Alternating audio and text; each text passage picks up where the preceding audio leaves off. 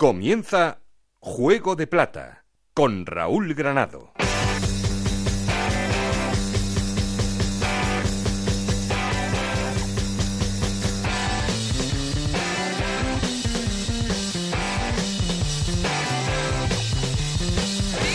¿Qué tal? Muy buenas, bienvenidos a Juego de Plata, el podcast de Onda Cero en el que os contamos lo que pasa en la Liga 1-2-3.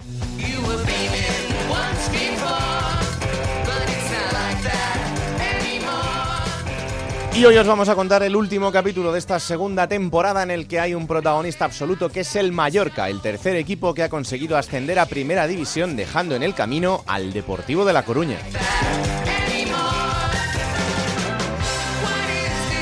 En un playoff final que ha sido apasionante después de la victoria en Riazor del Deportivo de La Coruña y la remontada posterior del Mallorca en Somos en lo que era la fiesta del conjunto Bermellón que vuelve a la élite.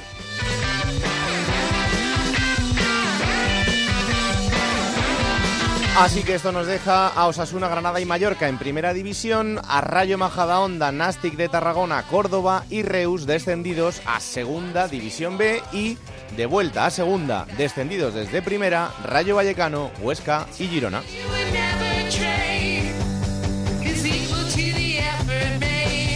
Un último capítulo de la temporada en el que vamos a repasar todo lo que es noticia y a despedirnos, evidentemente, hasta la próxima temporada que llegará ya en el mes de agosto, cuando arranque esto de nuevo, porque parece que queda mucho, pero esto en nada ha vuelto a empezar. Como siempre ya sabéis que queremos seguir en contacto con vosotros y para eso tenemos un perfil de Twitter que es arroba juego de plata y un correo electrónico que es juego de plata. Aquí conmigo está el auténtico cerebro de este programa, Alberto Fernández con Ana Rodríguez en la producción. No estoy solo porque... Esto es Juego de Plata, el podcast de Onda Cero en el que te contamos todo lo que pasa en Segunda División. Hola Alberto Fernández, ¿qué tal? Muy buenas. Muy bien, Raúl, muy bien. Eh, ¿Te ha sorprendido el ascenso del Mallorca? No, no, y de hecho yo creo que lo hemos hablado aquí antes de que se conformaran la- las eh, eliminatorias del playoff, que, y Enrique también lo ha dicho, el sexto siempre puede dar problemas, pero yo uno de los equipos que resaltaba también, junto con el Cádiz, en el caso de que se hubiera metido era el Mallorca, porque en casa es un equipo fortísimo. Es verdad que fuera de casa solo ha sacado 12 puntos este año, pero la, la consistencia y la solidez que está demostrando en Somos y bueno, pues es verdad que el remontar un 2-0 es complicado, y más en Mm. Deportivo La Coruña, ¿no? Levantar dos goles, pero a mí no me sorprende eh, sobre todo esa faceta, que el Mallorca en casa es que tiene una confianza bestial por encima de todos.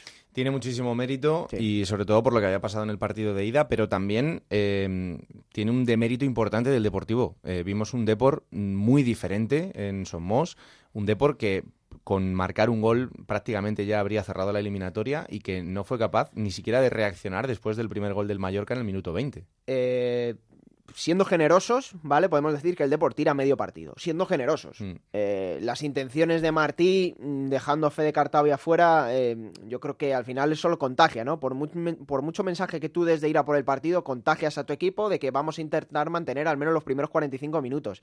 Luego en la segunda parte el Depor está falto de fluidez, falto de ideas y sí que a la desesperada, eh, que bueno, al final esto es eh, pasión y el fútbol muchas veces te hace llegar sin tener ningún tipo de idea sobre el campo, pero ahí es cuando consigue llegar a hacer algo de peligro, pero para mí el Deportivo fue una decepción, no así en Riazor, que creo que igual que la eliminatoria del Málaga demostró tener fútbol, más fútbol el que ha demostrado tener este año en la liga regular, pero la vuelta y el partido definitivo creo que fue decepcionante. Mm, Desde luego que sí. Pues eh, Osasuna, Granada y Mallorca son los tres equipos que ascienden a Primera División. La sensación general, una vez terminada la temporada, es eh, de que más o menos el fútbol ha sido justo. Sí, sí, yo creo que sí. Eh, hombre, el ascenso directo. mm, Quizá el Albacete, pero el último mes y medio el Albacete le penalizó mucho, pero en el Sí. ascenso directo yo creo que todos convendremos en que Osasuna y Granada son los que han sido más fiables y más regulares a lo largo de la temporada. En el playoff es, es otra competición nueva en la que no, no vale nada lo que venía atrás y el Mallorca ha planteado muy bien las dos eliminatorias. Eh, en el Albacete le tocó la ida en, casa y supo gestionar muy bien el resultado en el Carlos Belmonte y la vuelta ha tirado también mucho de heroica y que creo que fue más a por el partido que el Deportivo de La Coruña. Eh, no voy a decir que si hubiera ascendido el Depor no hubiera sido justo, ¿no? Pero creo que es bueno para la categoría que, que el ascenso al Mallorca se haya producido de ese modo. Mm. Eh, siguen quedando equipos importantísimos en la categoría, más los tres que, que descienden. Eh, por cierto, otro año más en el que los tres descendidos de la temporada pasada no consiguen el ascenso. para que también le demos un poco de valor a lo que, a lo que eso significa cuando, cuando sucede y también para que muchas veces hablamos, y luego lo, hablaremos con, con, los equipos que han descendido, que el primer año tienen un impacto económico bastante superior al resto, pero claro, al final también hay que aprovecharlo. Si no aprovechas ese impacto económico, que no te garantiza el dinero luego conseguir el, éxito deportivo. Lo estamos viendo estos últimos años, tú lo has dicho. Eh, hipotecar, eh, por ponerlo entre comillas, ¿no? una plantilla, bueno, sueldos más o menos altos para lo que es la categoría, nombres y hemos visto un Mallorca que estaba con siete jugadores sobre el campo que el año pasado estaban en segunda división B, ¿no? Eh, mm. Ha hecho tres, cuatro retoques y ha mantenido el bloque y bueno, sí, sí que es verdad que un equipo que desciende tiene que cambiar mucho porque hay jugadores que quieren salir o quieren seguir en primera división y cuesta ¿no? mantener un bloque sólido, pero eh, lo vimos con el Almería en su momento, lo vimos con el Sporting, con el Zaragoza, cómo hipotecan eh, las plantillas a nombres, eh, apostando fuerte para conseguir el ascenso rápido, pero que si no te sale bien a la primera bala, eh, luego te va a penalizar, ¿no? Getafe si no hubiera subido al año siguiente seguramente lo hubiera penalizado mucho, el Betis igual.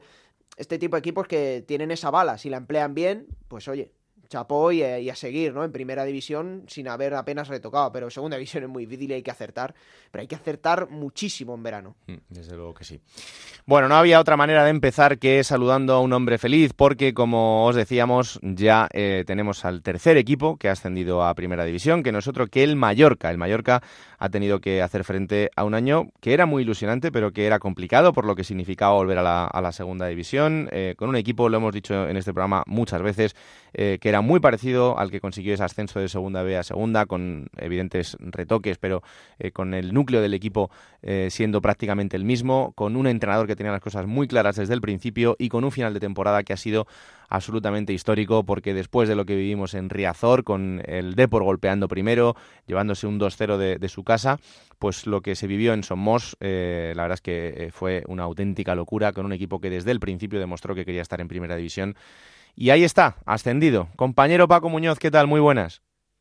Muy buenas, pues así es. El Mallorca ya está en primera división. Seis temporadas después, seis años después, vuelve a la máxima categoría, eh, donde hay que recordar que llegó a quedar eh, tercer clasificado con Luis Aragonés, ganó la Copa del Rey con Gregorio Manzano en 2003, mm, jugó la Champions, jugó la última final ah, de la Recopa, jugó la Copa de la UEFA, es decir que el Mallorca vuelve pues eh, donde se suele decir se merecía por lo que llegó a hacer en primera división. Ahora veremos. Eh, nadie se lo esperaba porque al cuando se inicia la temporada desde el propio club el mensaje era de ir eh, partido a partido, de, asegurar los de hablar de asegurar los 50 puntos, incluso el vestuario. Recuerdo que faltaban pocas faltaban todavía unas 10 jornadas hmm. y el Mallorca tenía los 50 puntos y, y seguían hablando de los 50 puntos.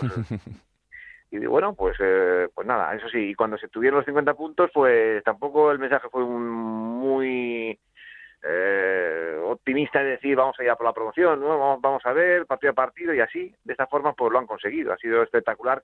Y bueno, ayer en las celebraciones y, y el domingo, pues no sé, la fiesta, eh, nos venía todo muy, era muy reciente porque hace un año estábamos viviendo lo que, lo que ayer y lo que el domingo se vivió, pues una alegría desbordada, otro, otro ascenso, el, recorrido por las calles de Palma, la Plaza de las Tortugas, eh, el recibimiento en el ayuntamiento, en el gobierno balear, es decir, que bueno, pues eso pasó hace un año y un mes.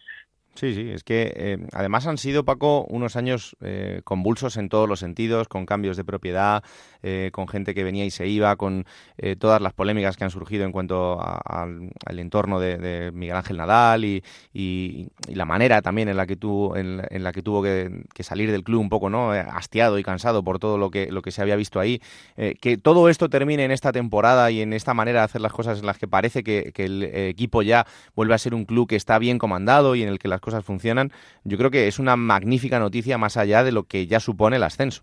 Es que eso es lo que la gente, mm, yo he notado y, lo comentaba eh, el pasado domingo y estos días, la diferencia y he notado a la gente valorando mucho ya el hecho de estar en segunda división y ahora mucho más eh, el ascenso primera, porque mm, hubo un momento que el club llevaba camino de desaparecer. Es decir, eh, lo que se vivió en Mallorca con aquella propiedad de Lorenzo Serra Ferrer, el presidente y el Serra con un 5% que era presidente y bloqueaba todo, eh, el alemán Uklasen por un lado, es decir, las guerras internas, los trabajadores, ya no hablo de jugadores, hablo de trabajadores que, bueno, que no cobraban.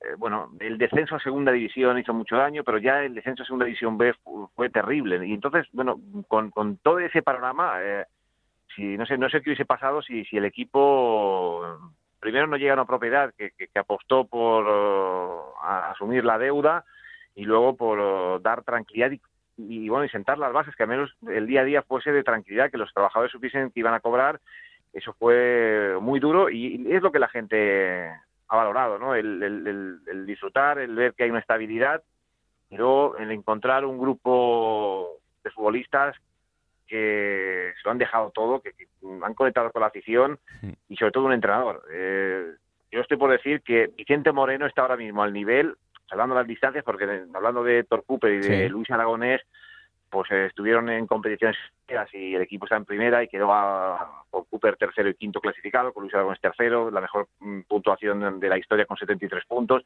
Son palabras mayores al hablar de Vicente Moreno, pero en el poco tiempo que lleva se ha ganado la afición y, bueno, pues eh, ahora en principio está atado, tiene un año más de contrato, pero yo imagino que Vicente Moreno pues va a querer una garantía para entrar en televisión, porque milagros eh, no puede hacer cada año. No, y que al final, bueno, la, ilusión es grande porque también para mm. él lo que supone el poder entrenar en, primera y tener ese escaparate, pues eh, evidentemente es una, es una opción que hay que valorar y mucho, ¿no? Pero, pero también entra lo que tú dices, con qué proyecto eh, vamos a ver un equipo en el que va a recibir una cantidad económica importante con los derechos de televisión, aunque sea de los presupuestos más bajos de, de la temporada próxima, eso será evidente, pero, pero más allá de eso, pues ver un poco por dónde va la intención del club, ¿no?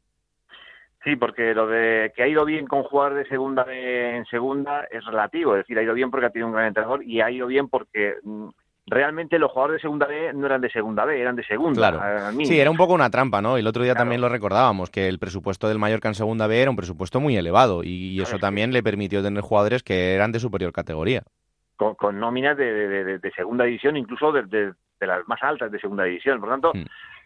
Eh, ese argumento de que ha ido bien en segunda B con, o sea, que ha ido bien en segunda con jugadores de segunda B no puede ser el mismo argumento para decir no no ahora con estos mismos porque la mayoría tienen o la totalidad tienen contrato en vigor va a ir bien primera en primera división tienes que dar un salto de calidad tienes que fichar pues eh, esos seis siete jugadores que te den eh, un nivel y unas garantías claro. Yo imagino que, el club lo tiene diseñado tiene estudiado y, y que va a ser así. Ahora mismo la gente confía, eh, ni siquiera se lo plantea, lo que quiere la gente es disfrutar esto durante unas semanas y luego ya pues ilusionarse cuando salga el calendario, volver a ver que, que, que en Somos van a venir los equipos que han venido en primera división como el Real Madrid, Atlético Madrid, eh, Barça, Valencia y bueno, y luego se verá, ¿no? Yo creo que Vicente Moreno pues lo que quiere para continuar es una garantía deportiva y estoy convencido que se la van a dar porque sería absurdo que todo el trabajo y todo lo que cuesta ascender a primera división pues eh, luego no, no se confirme ese, trabajo con, con, de calidad para afrontar la categoría. Mm, desde luego que sí, porque además se lo, se lo ha merecido y porque tiene muchísimo mérito lo que, lo que ha conseguido este equipo. A por Mario Suárez no vengáis, eh, que lo hemos renovado y está atado y bien atado, o sea que ahora no, no vayáis a venir a por él. ¿eh? Yo estuvo en Mario Suárez eh, porque además es un tipo que además entrena en la ciudad deportiva en verano mm. viene su, su, pareja es de Mallorca. Eh, Mario Suárez mm, igual ha renovado y como dices y no pero bueno no sé hay tantos jugadores que, que, que, dices tendrían sitio no es una utopía no porque bueno ahí está Arizaduris está Samuel Eto'o, el otro día bueno, me envió un mensaje un Pierre Huevo emocionado.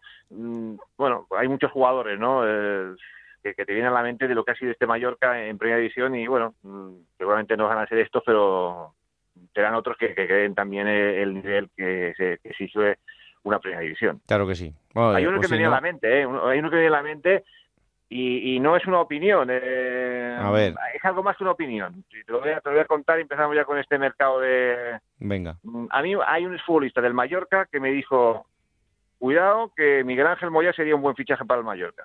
Ojo, pues la verdad es que sí.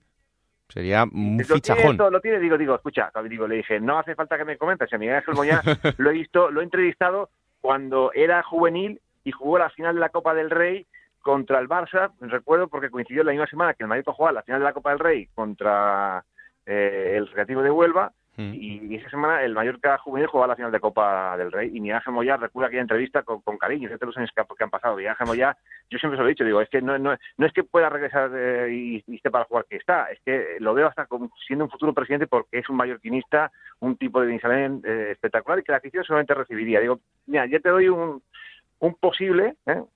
no porque el club lo tenga en mente, que no lo sé. No, no, pero, Sí, que hay, gente del entorno del Mallorca que, ya piensa en Miguel Ángel Moya. Claro, pues desde luego sería un pedazo de fichaje por lo que supone deportivamente, porque está muy bien y, porque además eh, es un portavoz increíble para, para, el equipo, porque, porque habla genial, eh, eso hay que decirlo, y porque eh, nos atiende siempre con una amabilidad que... a mí siempre me ha recordado a, Iker Casillas, aquel Iker Casillas que en el Madrid, ¿no? que que, que, que, que, eh, era tan grande en el campo como, como fuera, ¿no? Pues digo, es que es, Miguel Ángel Moya, para el mayor, que es el Iker Casillas del Madrid. Claro que sí.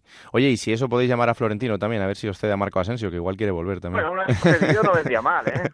no vendría mal, no vendría tiene, mal. Tiene un palco en Somos, ¿eh? Tiene un palco VIP. Ayer estuvo su, el, el domingo estuvo su padre eh, en el partido, hmm. en el palco VIP de, de Marco y bueno, eh, sí, el Madrid al final piensa que yo digo que aquí sería bien recibido. ¿eh? Hombre, vamos. Eh, lo bueno de la, de, la primera división es que ya puedes aspirar estas cosas. En segunda no te puedes plantear, pero en primera dice, bueno, pues este, el otro, pues sí.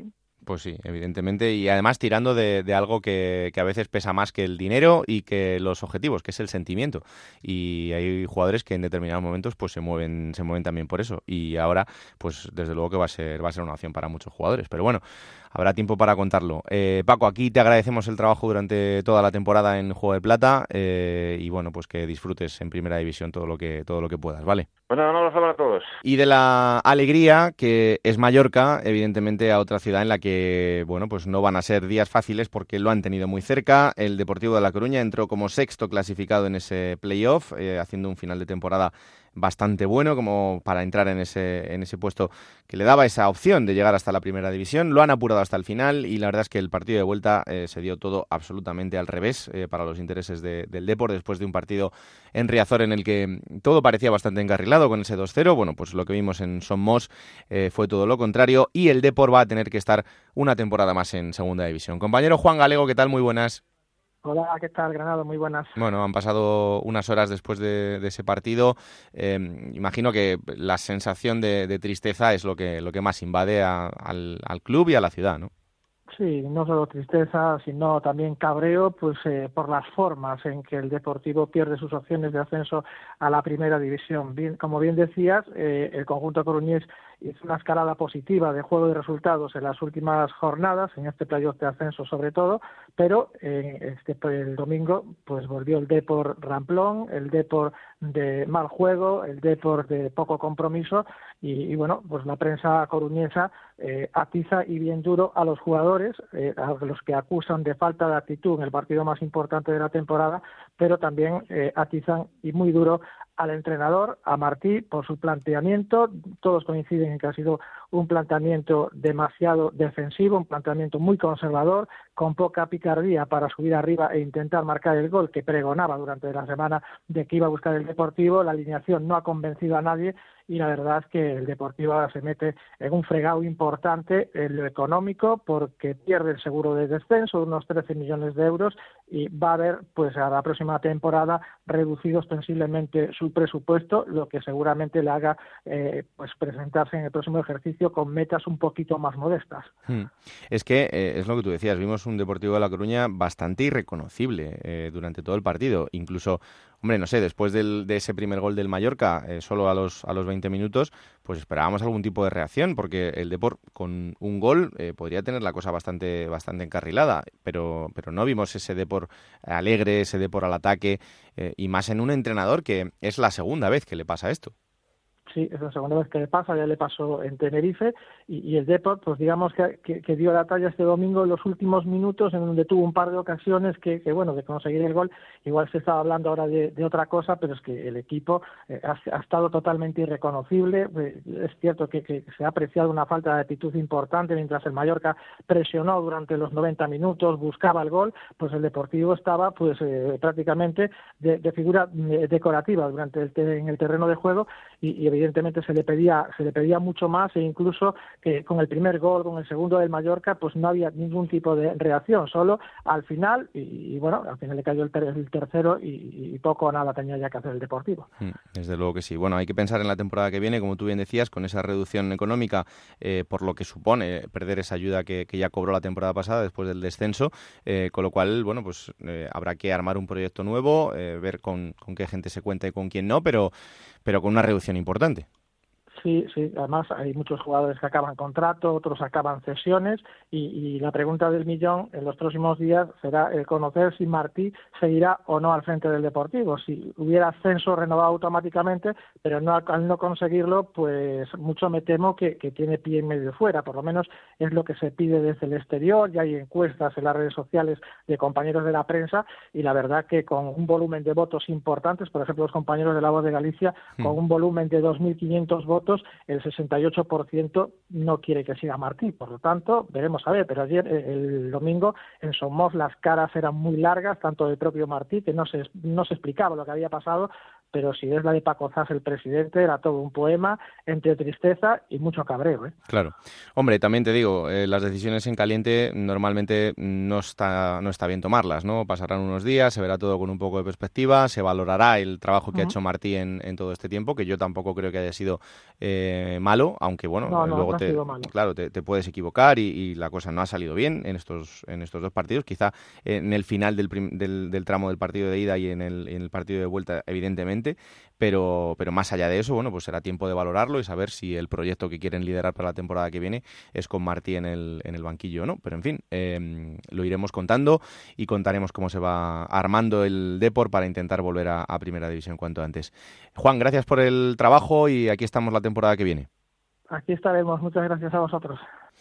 Claro que sí, aquí, aquí estaremos. Juan, eh, bueno, pues esto es lo que os tenemos que contar en cuanto al Mallorca y al Depor. El Mallorca, equipo de primera división, el Depor se va a quedar en segunda una temporada más y ahora vamos a recibir a los tres equipos que ya sabéis que han descendido desde primera hasta segunda división, que son Rayo Huesca y Girona, para intentar conocer un poco eh, por dónde pasan los proyectos de estos tres equipos, que van a ser equipos importantes y fuertes eh, en la categoría, solo por presupuesto y a partir de ahí luego ya veremos porque tenemos el ejemplo de esta temporada, eh, en la que sin ir más lejos, los tres equipos que descendieron no han conseguido ascender este, este año, algo que es bastante complicado que suceda solo en un año y tenemos muchos ejemplos de las temporadas pasadas. Vamos a empezar por el Rayo Vallecano y para eso me voy hasta la redacción de los compañeros de Unión Rayo. Tenemos comunicación con Alejandro Castellón. Hola Alejandro, ¿qué tal? Muy buenas. ¿Qué tal Raúl? Bueno, pues ¿Cómo estás? encantado de recibirte en, Juego de Plata. Eh, el Rayo va a ser un equipo puntero, eso es, eso es evidente, eh, simplemente por, por presupuesto. Eh, es un equipo muy especial, los que lo conocemos un poco en el día a día ya lo sabemos, pero además tiene a Paco Gémez como entrenador, con lo cual eso ya es un plus. La verdad es que sí, ¿no? Y fíjate, decías justo que, los tres que han bajado que no, que no han subido eran tres equipos fuertes y mm. la verdad es que eh, estos últimos años con los repartos de televisión, los que bajan pues tienen un poquito más de dinero y son fuertes y siempre están diseñados para ascender, pero como bien dices, eso no implica que, vayan a, ascender. Eh, la segunda división es muy complicada el Rayo va a estar ahí eh, casi seguro por, por presupuesto, porque se va a gastar dinero, tiene dinero y, va a hacer un proyecto sólido para ir a, para retornar lo antes posible a la primera división. Pero, como dices, el hecho de que esté Paco Gémez en el, en el equipo, pues eh, sí que nos va a dar, sobre todo a los que cubrimos la información del Rayo, pues como se está viendo también estos días, bastante, bastante movimiento, bastantes anécdotas y va a ser un hombre que va, que, que, va a liderar este proyecto para tratar de, devolver al Rayo a primera. Mm, em, es un proyecto en el que, más allá de Paco, hay muchos jugadores con contrato, pero, pero esto es un arma de doble filo porque eh, ya lo hemos contado, Paco quiere dar varios descartes que de momento no se están produciendo, eh, los jugadores tienen contrato en vigor y así evidentemente es bastante más complicado que puedan salir si es que no tienen ofertas, pero vamos a ver un poco también donde se establece la balanza entre lo que quiere el club y lo que quiere el entrenador. Sí, y eso es quizá lo más complicado. Y aquí en Vallecas estamos acostumbrados a, que los veranos sean largos, que todo se decida al final, eh, reciben ofertas, el club quiere sacar el máximo posible por cada jugador ya pasó en 2016 en el anterior descenso que se mantuvo casi toda la plantilla y la verdad es que el, año fue bastante duro, el equipo estuvo a punto de bajar a segunda vez, entonces eso a veces no te garantiza tampoco el, éxito deportivo. A ver cómo va evolucionando el verano, a ver las ofertas que llegan, a ver quién continúa, quién no, hay ofertas ahora por Embarba, por Alex Moreno, que son los que han salido ahora mismo, y bueno, el verano es largo, es largo en Vallecas y, a ver qué pasa. Hmm, eh, de momento se ha renovado un hombre importantísimo como es Mario Suárez, eh, que bueno, pues solo por la experiencia y por el rendimiento que ha dado en, eh, en esta segunda vuelta en, Primera División con el Rayo, yo creo que se lo había ganado de sobra. Yo creo que es uno de, los, de los jugadores que va a ser importante en ese equipo. Luego, como tú bien decías, hay que ver qué pasa con Alex Moreno, la oferta del Betis. siguen pasando los días, el tiempo corre en contra del Betis en este caso, porque también hay ofertas desde, desde Inglaterra que podrían aparecer en cualquier momento, pero el club no tiene necesidad de vender. Ya lo ha dejado bastante claro, que por menos de 12 millones de euros no están dispuestos a, dejar salir a, un futbolista como Alex Moreno. Eh, si se termina quedando, sería una grandísima noticia, yo creo, para el Rayo, porque evidentemente eh, es un jugador que tiene nivel de sobra para, estar en segunda. Y luego estaremos en Córdoba también, porque ha surgido la, figura de, Andrés Martín, un futbolista interesante, pero que parece que se ha enconado todo bastante. Fíjate el lío que se ha liado con esto, efectivamente, con Andrés Martín, que, bueno, que estaba hecho, que el sábado nos decían desde Córdoba y hablando aquí con el club, con el Rayo, que, bueno, que estaba hecho, que los próximos días se iba a firmar. Y lo que dices, se desapareció ayer durante todo el día, no, el club no, el Rayo no pudo contactar ni con el agente ni con el propio jugador y nos cuentan que era, que estaba pendiente de una posible oferta del Deportivo en el caso de que ascendiese a primera. Y claro, eso ahora mismo ha liado todo, ha salido Paco Gémez, que precisamente hablábamos de él porque es un, un hombre que dice las cosas como las piensa y ha dicho eso que, que, bueno que él si fuera el presidente no, no le haría la oferta a Andrés Martín al Córdoba por el jugador porque bueno él quiere a Andrés Martín y dice que es un buen futbolista pero claro esa actitud mm, el propio eh, entrenador del Rayo ha dicho que no le no le parecía la correcta.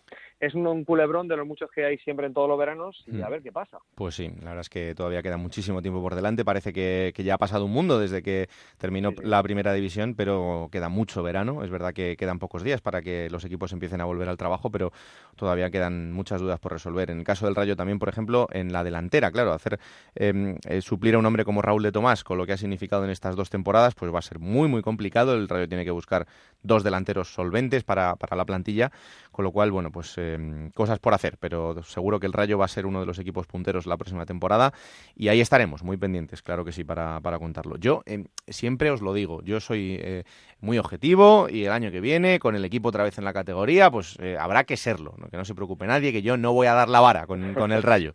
Para eso, para eso ya hay muchos equipos y, además muy importantes, así que no se preocupe nadie. Alejandro, un placer eh, contar contigo en, en el programa y que vaya muy bien el verano y hablamos, ¿vale?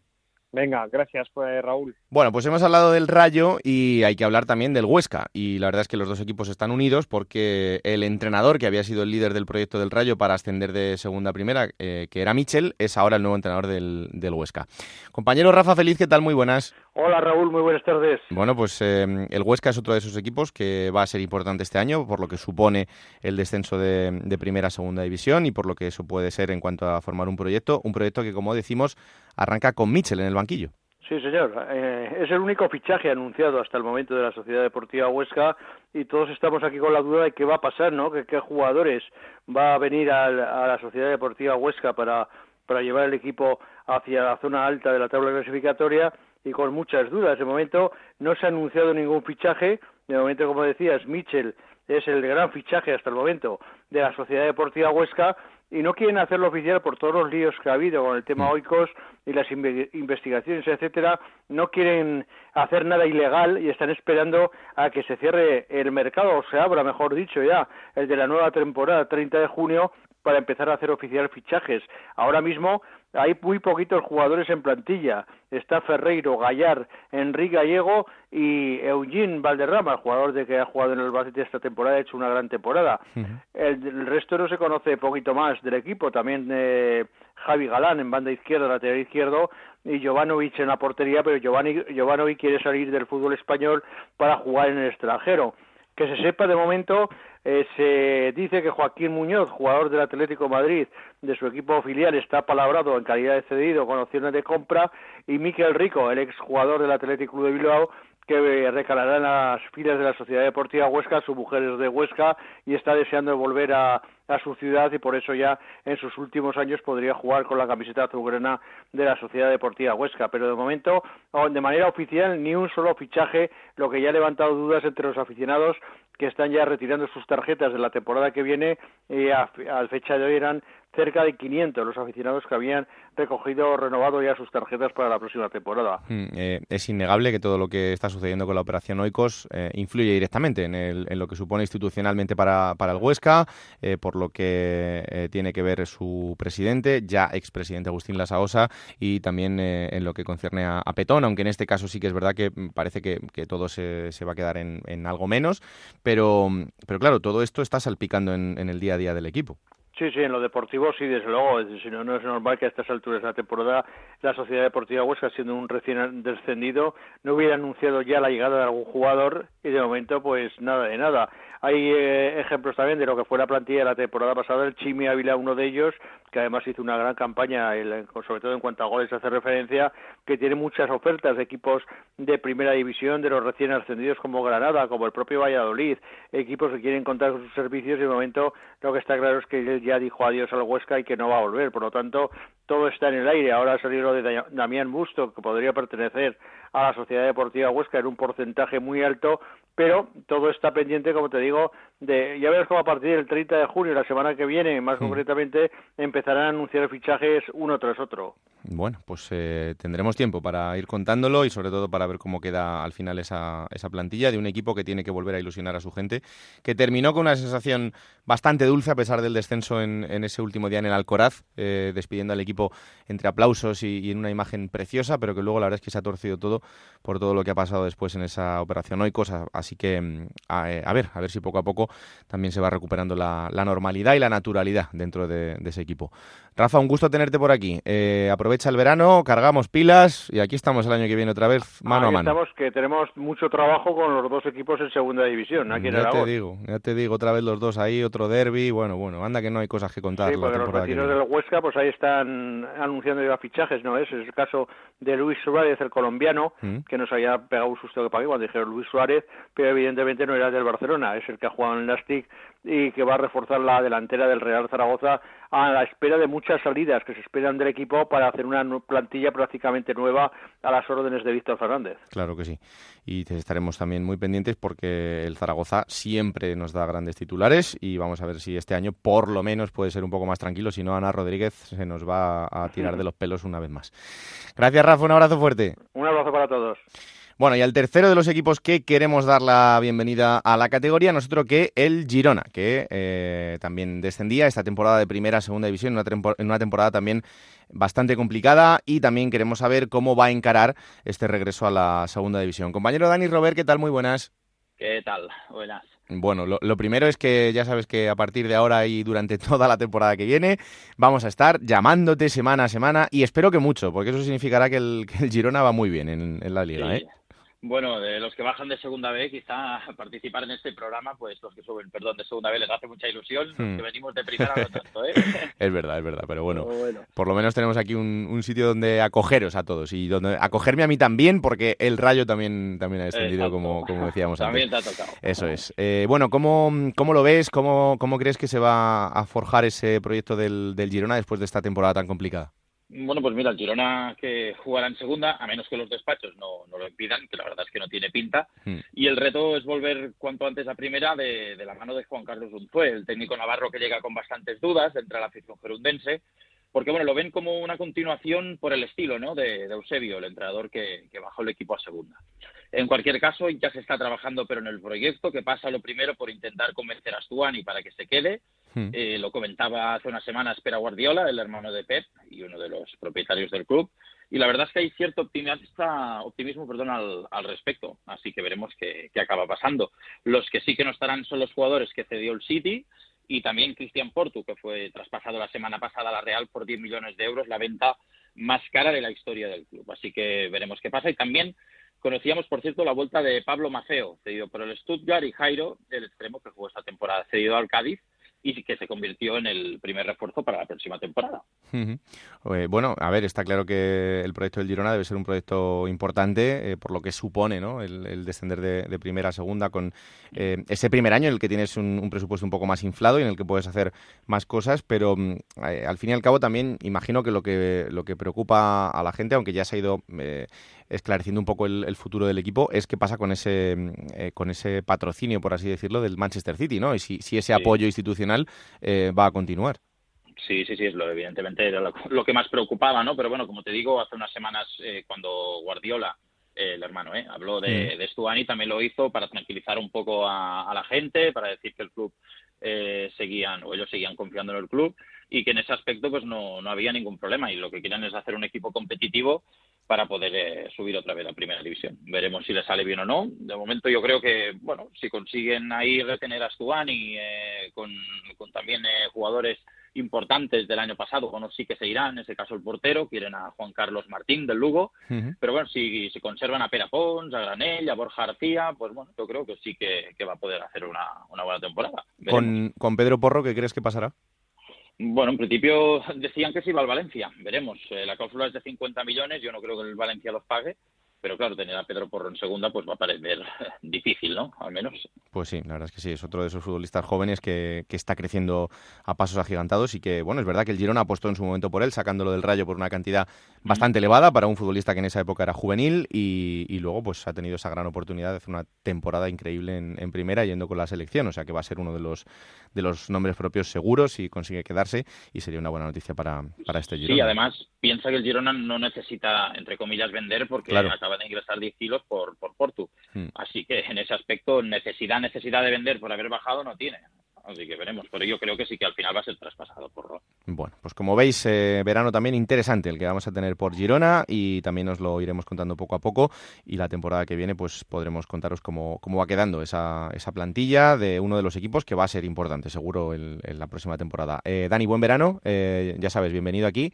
vamos a estar hablando durante toda la temporada y, y ya iremos contando a ver cómo va el equipo, ¿vale? Perfecto, un abrazo, chao. Bueno, pues después de este repaso, en este recibimiento a los tres equipos que han descendido de primera a segunda división, vamos a hacer eh, cuatro conexiones con cuatro ciudades en las que están pasando cosas y en las que hay que hablar fundamentalmente de los banquillos, porque parece que eh, se ha puesto de moda esto en, estas semanas y es normal, hay que ir confeccionando también eh, los banquillos de cara a la próxima temporada. Y uno del que estamos muy pendientes es el del Málaga. Eh, para intentar saber qué pasa con el futuro de Víctor Sánchez del Amo, si va a seguir o no en el conjunto andaluz. Compañera Isabel Sánchez, ¿qué tal? Muy buenas. ¿Qué tal? Muy buenas tardes, Raúl. Cruzando los dedos estamos. ¿eh? Hombre, va a ser uno de los, de los nombres importantes em, por lo que ha significado ese tramo final de la temporada, pero ojo, yo creo que también hay que sentarse tranquilamente, eh, analizar qué proyecto se quiere hacer y si Víctor es la persona indicada para, para comandarlo. Toda la razón en lo que mencionas, pero sobre todo lo que preocupa aquí en Málaga es un poco el tiempo, el, dinero, la cantidad económica, la cuantía económica que tenga el Málaga sobre la mesa para elaborar el proyecto de cara a la próxima temporada y los jugadores con la que se va a contar para ello, porque tiene una circunstancia muy especial, es que, por ejemplo, le llega una decena de jugadores cedidos, otros tantos que han estado cedidos esta temporada y que dejarían de contar para, para la entidad, entonces sentarte y ver primero qué jugadores tiene y con qué plantillas tienes de base o podrías arrancar una pretemporada que en principio podría iniciarse aquí en Málaga en torno al 11, 12 de julio. Esta semana pues prácticamente es la importante, la clave o la decisiva en la que el futuro del banquillo del Málaga, del Málaga se tiene que aclarar.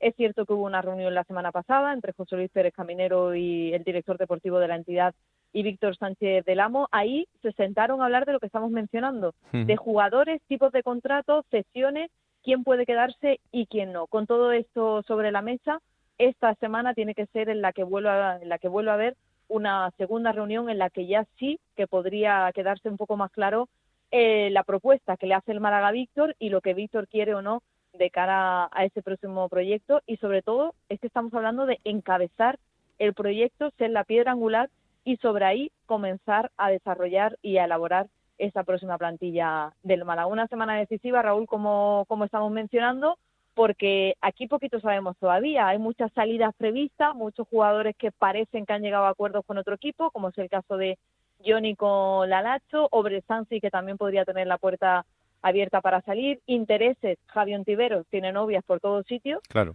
Pero lo que no sabemos es porque pasos oficiales no se han dado. Y aquí cuestan, ¿eh? Llegar a tener la firma oficial y tener los cerrajes fichados y la salida fichada aquí en Málaga todo lleva su tiempo. ¿eh? Está claro. Eh, a partir de lo de Víctor, ¿tú crees que empezará a hacerse el resto, no? Sí, se debe empezar a hacer todo. Es verdad y es muy cierto que este Málaga, el que inicie la, pretemporada, nada va a tener que nada va a tener que, ver prácticamente con lo que veamos el, cuando se haya cerrado ya el mercado. Es muy habitual aquí, está en plena pretemporada, está el jugador entrenando con el equipo y que salga o que vuelvan otras caras totalmente diferente. Tiene muchos jugadores también cedidos el Málaga con esa cláusula y con ese y con ese punto en su contrato en el que dice si ya tiene una oferta de primera división van a jugar en primera división, como es el caso de Johnny y eso hace que probablemente ni lo veamos aparecer por tierra malagueña, ¿no?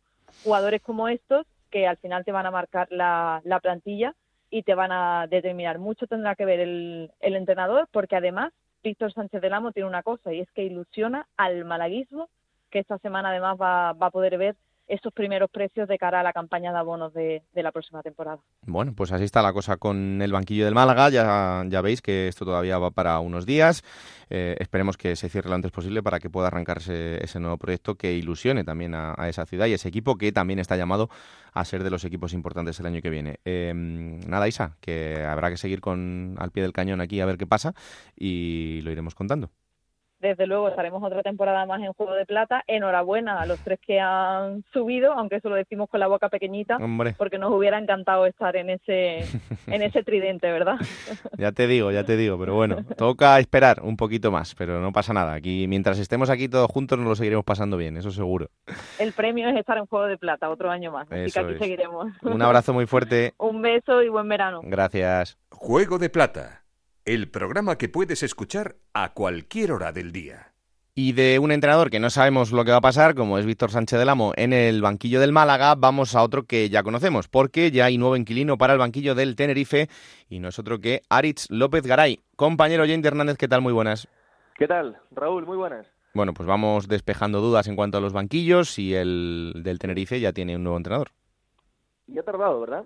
Mm, recuerda que hablamos que Fran Fernández el de la Almería, hmm. era una de las opciones prioritarias realmente y estaba peinando el mercado el director deportivo Víctor Moreno en el Club Deportivo Tenerife con este perfil de entrenador, un entrenador joven, un entrenador un poco de la nueva jornada, con otro tipo de ideas, precisamente técnicos que las últimas temporadas en el Tenerife pues han funcionado yo diría que bastante bien, ¿no? Como José Luis Martí, estos entrenadores que dejan de de jugar y poco a poco se van incorporando a los banquillos, ¿no? El propio Joseba Echeverría, que pese a que el principio de temporada no fue nada bueno y acabó saliendo porque en el fondo el club no creía en él, pues la temporada pasada, efectivamente, la anterior, sí había tenido un tramo en el que había sido, incluso yo diría que hasta brillante, ¿no? Y bueno, entrenador joven como Aritz López Garay, efectivamente, 38 años, vasco, de Baracaldo, con experiencia en equipos de, de perfil medio de segunda como el Numancia y con el Reus, que yo creo que es un entrenador emergente, tal y como ha defendido el propio Víctor Moreno también en, rueda de prensa, el director deportivo, y que aterrizaba, ¿no? Esta misma semana, eso es, en el aeropuerto de Los Rodeos y que va a comenzar la pretemporada, pues el próximo 10 de julio, Raúl, con el Club Deportivo Tenerife. Hmm, eh, bueno, de momento un técnico en el que, por lo que le hemos podido escuchar en, su presentación, ha dicho que quiere un equipo valiente, un equipo que vaya al ataque desde el principio. Bueno, eh, en principio el, el discurso, por lo menos, es ilusionante. Sí, exacto. Está bien que lo matices. Esas han sido sus primeras declaraciones, que quiere un equipo, un Tenerife protagonista, un Tenerife proactivo, un Tenerife que vaya por los partidos, un Tenerife que tenga el balón y que cuando no lo tenga eleve la línea de presión para, para robar, ¿no? Y, que llegue a un club en el que cree que se pueden hacer grandes cosas, ¿no? Han sido sus primeras declaraciones. Me llamaba también la atención un titular en el que apelaba también a la grandeza y a la fuerza del Heliodoro, ¿no? Que, hmm. que comentaba López Garay, que cuando él era futbolista recordaba, y además tiene razón, que llega un punto en el que el futbolista tampoco sabe muy bien cómo, el que, el que visita el Heliodoro, el futbolista visitante, que nota como el Heliodoro se inclina, como se le vuelve cuesta arriba, como se le pone caliente, eh, como es un campo de estos hostiles, pero en el sentido deportivo, ¿no? Donde el público aprieta, está muy encima y al final remonta y gana partidos, ¿no? Esta temporada por ejemplo, encuentros memorables realmente, como contra el Atlético Osasuna, del 0-2 al descanso al 3-2 en el Heliodoro. Pasaba lo mismo prácticamente con el, con el Alcorcón en el inicio de temporada, cuando el Alcorcón estaba en los puestos altos de la tabla. El derby contra la Unión Deportiva Las Palmas, ¿no? Esas remontadas del Tenerife que han caracterizado un poco al equipo canario en este curso, pues bueno, vienen dados también porque el Heliodoro siempre se ha caracterizado por ser un público eso que, que aprieta, que, que no se rinde, que insista hasta el final, que, que llevan volando a su equipo. Y, y recordaba a López Garay eso, ¿no? Que hay que aprovechar el factor del campo, esa, ese embrujo un poco que tiene el Heliodoro y el hecho de que en momentos puntuales, sí, en las segundas partes normalmente eh, se le acabe haciendo el partido muy largo al, equipo visitante, ¿no? Otro de los titulares que les dejaba López Garay en su aterrizaje en, en la isla de Tenerife, Raúl. Mm. Eh, hay un nombre, Yendi, que, que, destaca por encima del resto, es evidente, que es el de Luis Milla. Eh, vamos a estar muy atentos a lo que pase con su futuro. Parece bastante complicado que pueda seguir en, en la isla. Eh, tiene, que sepamos, hasta cinco ofertas de equipos de primera muchas, división. Muchas, y, bueno, pues eh, esto yo creo que, que, hay que darlo por, por sentado. Eh, mirando la parte positiva de toda la operación, es que el Tenerife va a ingresar un dinero que puede ser importante de cara a ese proyecto de futuro. Sí, muy bien, haces una lectura completa, porque en Juego de Plata como comentas, ¿no? hemos hecho un, seguimiento a la temporada de Luis Milla, uno de los mejores jugadores, de hecho ha estado nominado ¿no? un poco al 11 mm. de, de, la temporada en, en, Juego de Plata, el único del Tenerife, y la verdad, aunque me cueste decirlo, no es para menos, porque ha sido el más destacado a mi juicio con diferencia, y a partir de ahí, pues como comentas, ¿no? Eh, saca la libreta y nos ponemos a apuntar entre todos el interés del Granada, el interés del Getafe, el interés del Betis, el interés del Leganés, el interés del Celta, mm. y así poco a poco, ¿verdad? De sí. momento el Club Deportivo Tenerife, Raúl, eh, se cierra en banda en el sentido de la cláusula de rescisión, que es de 5 millones de euros. Y tampoco es de extrañar porque es el único patrimonio económico, eh, si vamos a números, que tiene el Tenerife a día de hoy. ¿no? Ninguno de los jugadores se ha revalorizado. Tenerife que tampoco tiene gran caja, ¿no? Eh, esa gran caja para ir al mercado ahora con, eh, con muchas aspiraciones. De hecho, el propio director deportivo Víctor Moreno comentaba que van a intentar hacer plantilla a coste cero, ¿no? Con muchos jugadores eh, que acaban contrato, con muchos jugadores con sueldos mínimos, ¿no? Un proyecto más bien humilde, más bien austero. Eh, sí, comentaba López Garay de intentar ser protagonistas, de ir a por los partidos, de tener un estilo ganador en el campo, pero al final, eh, en cuanto a cifras económicas y en cuanto a caché, el perfil de la plantilla va a ser más bien bajo, ¿no? ¿Y qué te quiero decir con todo esto? Que, es lógico que el Tenerife un poco se ciña a esos 5 millones de euros de cláusula de Luis Milla. Al que Alfonso Serrano, el anterior director deportivo, en una extraordinaria gestión, eh, adquirió por 500.000, eh, en, en este caso del, del Fuenlabrada, y por medio millón, y entonces al final, bueno, el Tenerife está con esa cláusula de 5 millones que no se quiere mover, han preguntado, han tanteado varios equipos, lo reconoció el propio director deportivo en estos días, ¿no? Que varios equipos efectivamente han ejercido un pequeño tanteo, han preguntado, han llamado, pero que ninguno ha puesto esa cantidad, esos 5 millones de euros sobre la mesa, ¿no? Oye, que hay interés de equipos de primera división y además de equipos también de la zona media, ¿eh? no solo de la zona baja. Por Luis Milla, sí. ¿Que el Tenerife está dispuesto a escuchar? También. Pero de momento que el Tenerife se cierra a esos 5 millones de euros, esa es la realidad. De momento, Milla no abandona el Club Deportivo Tenerife si no viene ningún equipo y paga su cláusula de rescisión.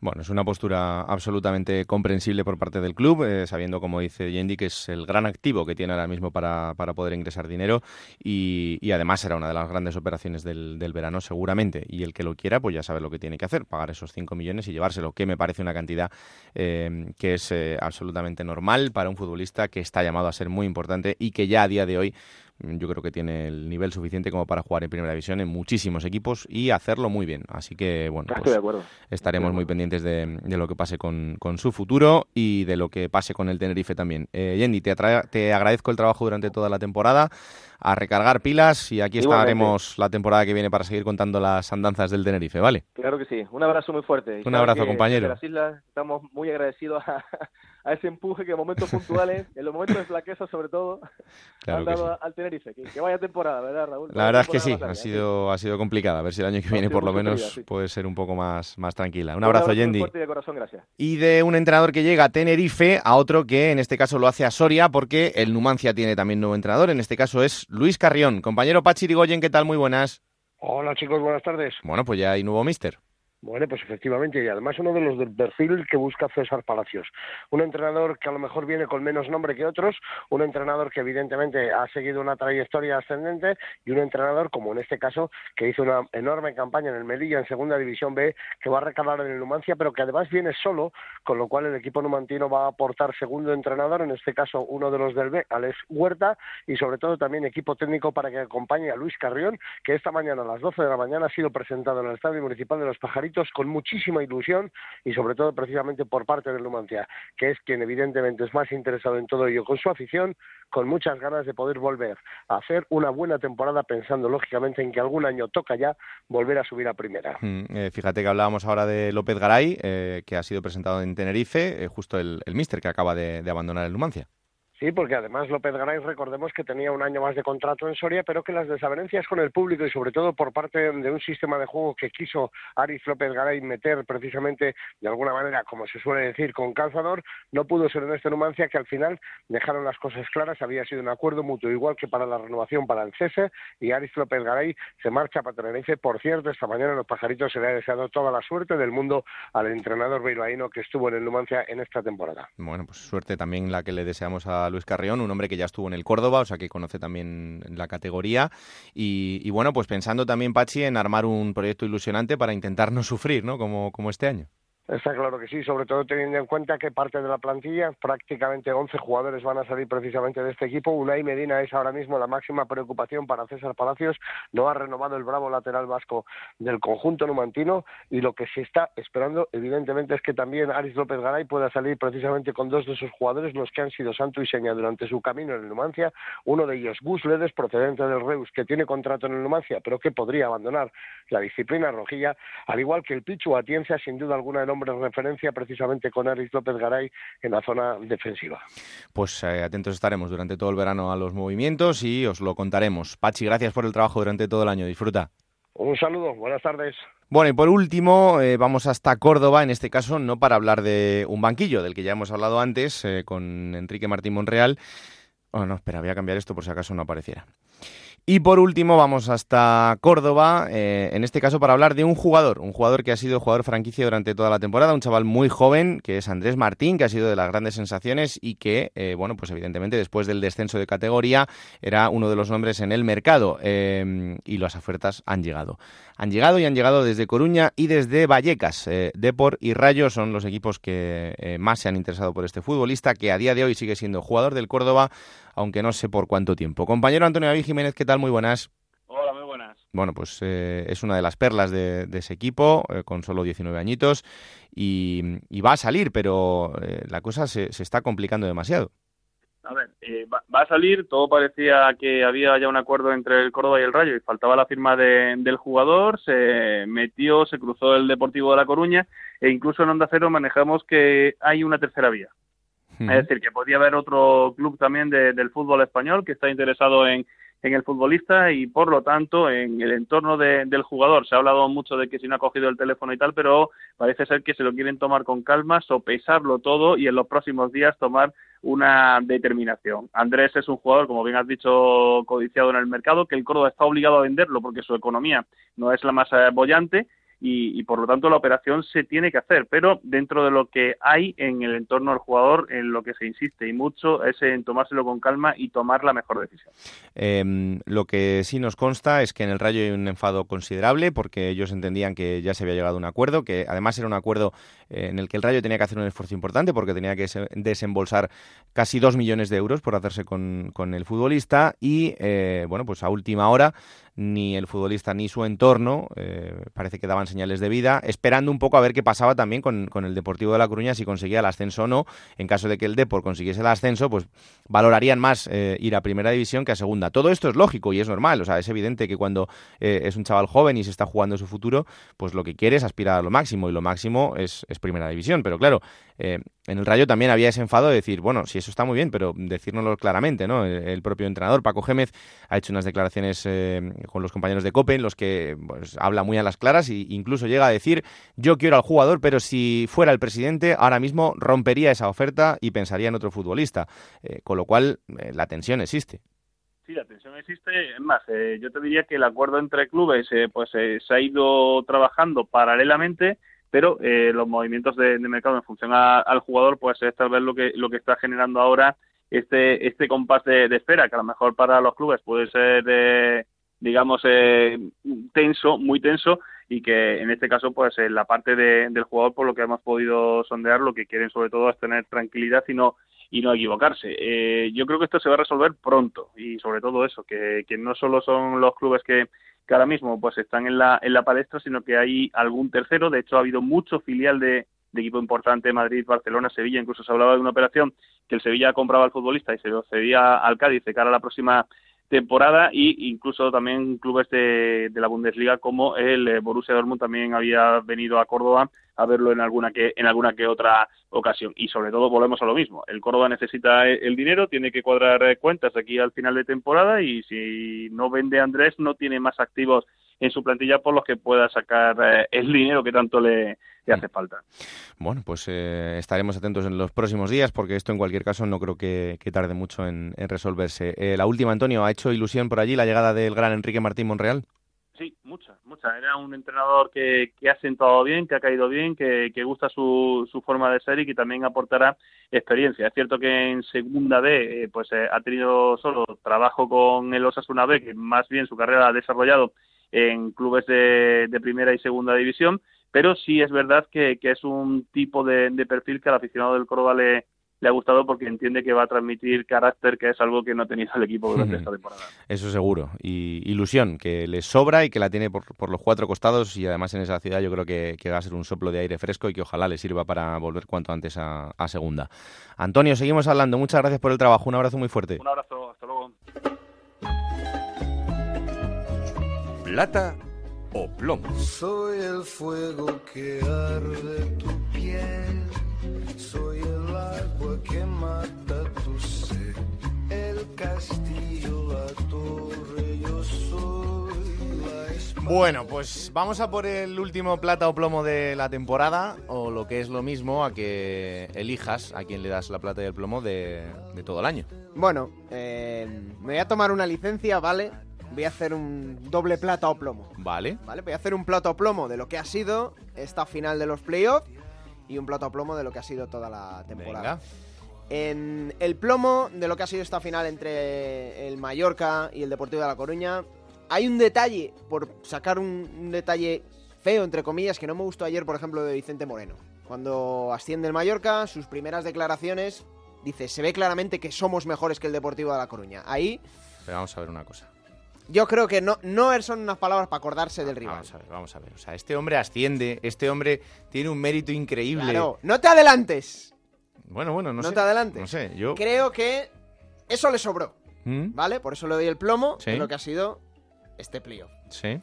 Y la plata se la ¿Mm? voy a dar a Vicente Moreno. Madre mía. Porque... No, ahora en serio. Eh, en general es hablar de Vicente Moreno porque ha hecho un trabajazo impresionante. Yo recuerdo hace tres años cuando se queda a un gol de ascender a Primera División con el Nasti de Tarragona, un entrenador que se ha hecho a sí mismo, que ha cogido un equipo con mucha potencia en Segunda División B, que tenía una regularidad clara, el Mallorca ha estado siempre más o menos cerca de los puestos de playoff, saliendo, entrando, ha sido un equipo que siempre sabía lo que ha jugado y tiene muchísimo mérito lo que ha hecho Vicente Moreno. Pero, bueno, te saco ahí un plato a plomo, ¿no? Un, Vale, vale, no, no, si tú haz lo que quieras. Porque eso, lo que haces eso me sobró, ¿vale? Eso me sobró. Vale. Hasta aquí el plato plomo de lo que ha sido esta, esta final de los playoffs. Eh, por hacer un poco genérico, eh, el plomo de lo que ha sido esta temporada, no me ha gustado mucho el afán conservador eh, de muchos entrenadores que hemos visto esta temporada. Probablemente contemos con los dedos de la mano, Raúl, los entrenadores que de verdad han sido valientes. Esto es muy fácil decirlo detrás de un micrófono. Hay que estar ahí abajo e intentar no perder cada jornada, que tu equipo no se meta abajo. Pero creo que hay que hacer un poco autocrítica también y si todos queremos y creemos en esta segunda división, que siga creciendo con todos los grandes equipos que hay, cada vez, yo soy de la opinión que hay mejores eh, jugadores sobre todo, hay más talento en esta categoría, hay mejores equipos, pero que bueno, pues podríamos tener entrenadores que también progresaran en lo que es la pizarra, ¿no? Y bueno, creo que, como digo, cuento con los dedos de la mano los entrenadores que de verdad han hecho crecer eh, esta categoría esta temporada. Por eso doy el plomo, ¿eh? Sin dar nombres. ya, ya, ya, Porque no, me gusta. ¿Y la plata? Bueno. No sé si tenías una opinión. La plata eh, se la voy a dar a los Asuna, porque, bueno, a ver, es genérico, pero creo que ha banderado muy bien lo que es eh, la segunda división. Un equipo que se ha hecho fuerte en casa, que tiene buenas individualidades y que sabe competir fuera de casa. Creo que Osasuna ha sido el equipo que mejor ha representado eso. Yago Barrasate también, pero para mí es el, ya no solo el campeón de segunda, creo que es el gran merecedor del premio final de, esta temporada en la Liga de Plata. No te preocupes por lo de los entrenadores, que el año que viene está Paco Gémez. Bueno, pues, ¿No quieres valientes? Una plata o plomo se llevará también, ¿no? Bueno, pero tú no quieres valientes. Pues sí. Pues, sí, pues valientes. Te iba a meter una en encerrona, ¿eh? Te iba a decir que hicieras un plato a plomo tú, pero bueno, por ser el final... Vamos a dejarlo.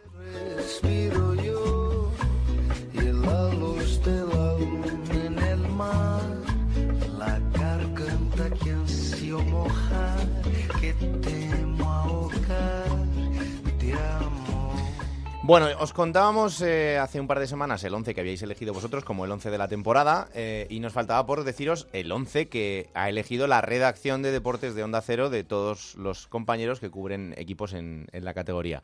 Eh, ¿Qué 11 hay? ¿Hay mucha diferencia? Hay variaciones, hay cinco variaciones. O sea, que quiere decir que estaba muy igualado, que realmente lo dijimos el otro día, los resultados de, la audiencia en Twitter había muchos muy parejos.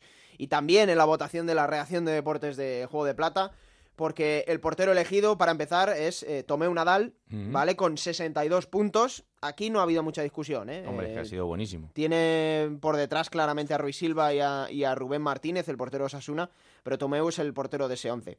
En el lateral derecho no ha habido discusión y fíjate, este es uno de los primeros que cambia. Víctor Díaz es el elegido con 70 puntos. Lejos está Álvaro Tejero con 55. O sea que Víctor Díaz es el lateral derecho elegido de este 11 de Juego de Plata. Lateral izquierdo, Carlos Clerc, 78 puntos, también mucha diferencia. Centrales. Aquí yo me, he sorprendido, ¿eh? porque también hay diferencias. Recordamos que en la audiencia salieron los dos del Deportivo de La Coruña, Pablo Marí y Domingos Duarte. Aquí sale Domingos Duarte, que repite, pero sale Germán Sánchez, el central del, Granada. Ya van dos del, Granada. Eh, centrocampistas, dos por encima del resto que han sacado más puntos. Roberto Torres, sobre todo, 72 puntos, el centrocampista Osasuna. Y Eugeni Valderrama, 61 puntos. El jugador elegido en la banda derecha es Rubén García, con 72 puntos, también mucha distancia sobre el segundo, que es Álvaro Vadillo con 59. En la banda izquierda, que ha habido más igualdad, ¿eh? Darwin Machis, 66 puntos es el elegido, pero Lago Junior tiene 61, o sea que se ha quedado cerquita también. Los dos delanteros del 11 de Juego de Plata son Álvaro Jiménez, del Almería, el pichichi de la categoría, y Quique González. Álvaro 78 puntos, Quique 69. Y el resto está muy por detrás, ¿eh? o sea que son los dos claramente favoritos para la reacción de deportes de, Juego de Plata. Entrenador con 76 puntos, Yago Barrasate. Aquí coincidimos con la audiencia. Pero bueno, tiene muchísimo mérito también lo de Vicente Moreno. Yo creo que igual si la votación se hubiera cerrado después del ascenso en Mallorca, igual hubiera sacado algún punto más Vicente. Y el jugador revelación también coincidimos con la audiencia, 62 puntos, el jugador revelación Fede Varela, el centrocampista del Rayo Majadahonda. Bueno, pues ya veis que hay diferencias y eso pues es muy bonito porque significa que tenemos un criterio diferente, pero sobre todo que ha habido muchos muy buenos futbolistas durante toda la temporada y por eso eh, bueno pues eh, había mucho donde elegir y cada uno pues eh, ha elegido ha elegido lo suyo. Una diferencia sustancial Raúl de el 11 que fue la temporada pasada la delantera.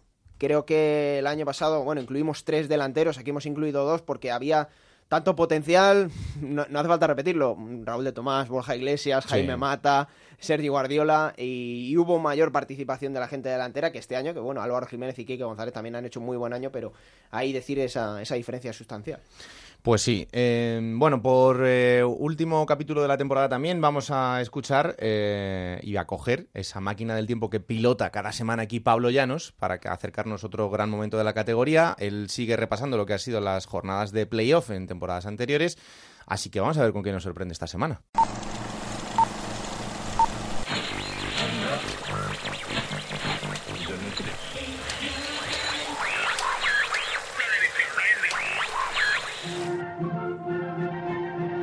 22 de junio del año 2014 en España. El Ministerio de Hacienda suprime el castigo fiscal para la dación en pago a la selección de fútbol ya ha sido eliminado del Mundial de Brasil y Miquel Iceta se postula como futuro relevo de Pere Navarro en el Partido Socialista Catalán. Además, We Are One de Pitbull y Jennifer López es número uno en todas las listas musicales. Sin embargo, hay dos ciudades de España en las que la actualidad es un poco distinta, o al menos tienen la impresión de que su tema principal va por otro lado. En Córdoba y en Las Palmas, toda la atención se centra en el duelo de esta tarde en el estadio de Gran Canaria. Allí se juega la vuelta de la final de los playoffs de ascenso a primera. Los canarios llegan tras una temporada en la que acariciaron el ascenso directo. Lovera ha sido el técnico todo el año, pero tras dos derrotas seguidas con mala imagen del equipo y perder todas las opciones de ascenso directo, es sustituido por los jugadores Josico y Javi Guerrero, que han conseguido meter al equipo en la final. En el bando cordobés la situación es parecida.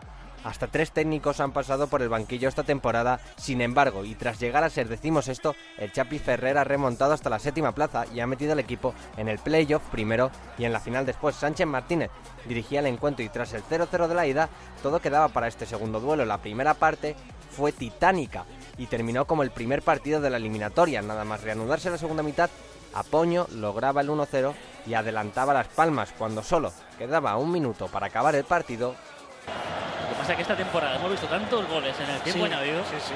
Desde luego, desde luego que hasta que no pite. Y ojo que Sergio que está invadiendo el campo sí, público. Está empezando a saltar la gente, está empezando a saltar el público al terreno de juego, con lo cual va a ser bastante complicado. Bueno, que esto termine. Pues con porque, la gente en la grada, por ahí se le escapaban a uno de los guardias de seguridad, la policía. El árbitro puede parar el partido. Que se prepara y ojo, sí, porque va está parar. la gente ya. Va la, protesta el Córdoba que pide que se pare el partido. Claro. Es que Mira que se ha advertido que no salte el público. Y ya hay gente, bueno, está entrando la gente en el terreno de juego. El árbitro va a tener que parar el partido y vamos a ver con el tiempo añadido qué es lo que pasa. Viene Sánchez Martínez hacia la zona donde Están está el pidiendo los, del campo. los jugadores de Las Palmas están pidiendo al público que se vayan, que no salten. Claro, es que todavía no ha terminado.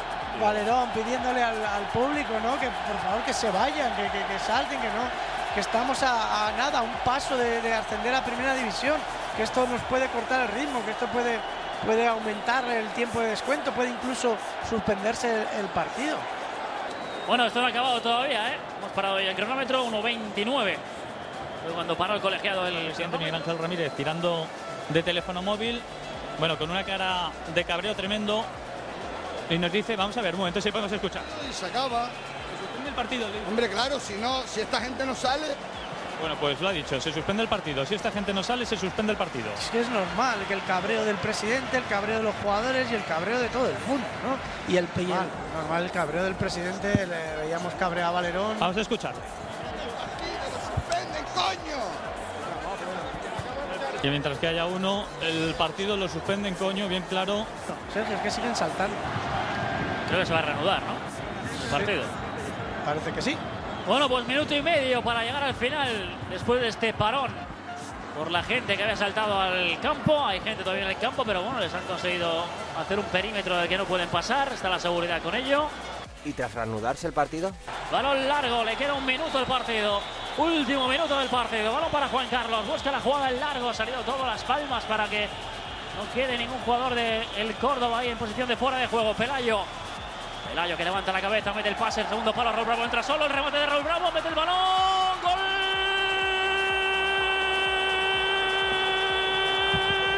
del Córdoba. Ha marcado el Córdoba en la última jugada del partido. Marca el Córdoba. El Córdoba es equipo de la Liga BBVA. El árbitro ni siquiera pitaba el final y se iba escoltado por la policía ante el peligro que pudieran generar los aficionados. Los hinchas canarios acusaron a aquellos que habían saltado de haber propiciado la derrota del equipo. Los cordobeses celebraron el título en los pasillos del estadio y ambos equipos dejaron para el recuerdo uno de los partidos más curiosos de la historia de la segunda división.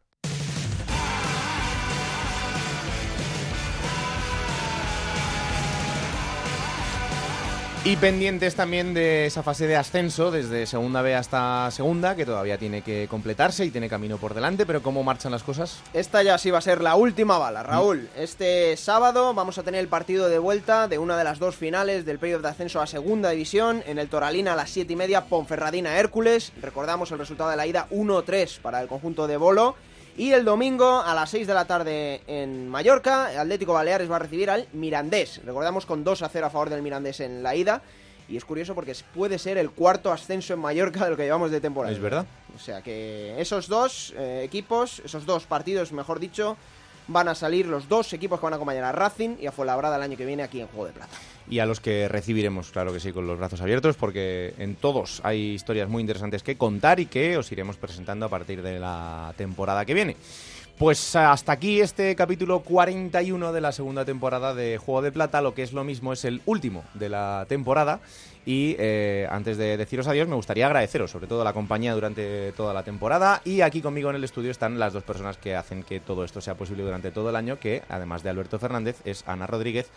Anita, yo solo espero que la temporada que viene no sufras tanto. Es que no, no puede ser, o sea, otro año así de sufrimiento no, no lo aguantamos, no lo aguantamos. Pero es de decir que ya he, eh, he renovado, he renovado el abono Entonces el GAFE puede seguir existiendo cuidado. Cuidado con eso. ¿eh? Cuidado, Yo que igual Zaragoza siguiendo el ejemplo del Mallorca, tiene que descender a segunda vez para volver a la primera, por el amor de Dios, no, no, esas cosas no, no, no hay que jugar con eso. Por el bien común, yo creo que, no deberíamos probar ese tipo de cosas. Es que va a ser el octavo, ¿no? Consecutivo en segunda división. es, es, es mucho tiempo y bueno, a ver, a ver, estamos todos como confiando en Víctor Fernández, el equipo que se va a hacer de cara al año que viene, pero es muy complicado. bueno, vas a tener al Huesca que tú siempre le miras con cariño. O sea pues que sí, eso sí, ¿eh? Vas a tener también otro equipo en la categoría. Iremos a ver el derby también. Claro, hay que ir allí. Es que sabes que, la familia está dividida. El claro, Huesca, el marido. Es que no es fácil esto, ¿eh? Es que al final el fútbol nos pone en situaciones complicadas. Yo Pero no tanto. El año que viene, que por favor, no tanto. Yo prometo ser objetivo, ¿eh? La temporada que viene, que, vamos a tener al Rayo en la categoría. Este año lo has tenido más fácil, hombre. Este año lo he tenido fácil, pero bueno, yo intento que el listón esté siempre en el mismo sitio, que no se preocupe nadie. Que gracias a los dos. A ti, como siempre, porque lo pasamos muy bien aquí. Aquí estaremos en nada, porque esto parece que queda mucho, pero aquí en, mes y medio esto empieza otra vez. En mes y medio volvemos a sufrir. Es como un bucle continuo que, no termina nunca, pero, esto es lo que hay. ¿Me dejas irme a la playa? Bueno, vete donde quieras, si es lo que vas a hacer. si tú haces lo que quieres en general, tampoco es ninguna novedad. También es verdad. Señores, un placer. Eh, aquí os esperamos para la tercera temporada de Juego de Plata. Será ya cuando empiece la próxima campaña. Aprovechad el verano. Nosotros iremos actualizando todos los datos de todos los equipos para ver cómo van quedando esas plantillas. Y aquí estaremos para contaros absolutamente todo. Ya sabéis, esto es Juego de Plata disponible cada martes a partir de las 5 de la tarde en Onda Cero.es para que lo compartáis, lo disfrutéis y sobre todo le digáis a todo el mundo que existe este bendito programa que hacemos con tanto cariño. Que la radio os acompañe. Chao.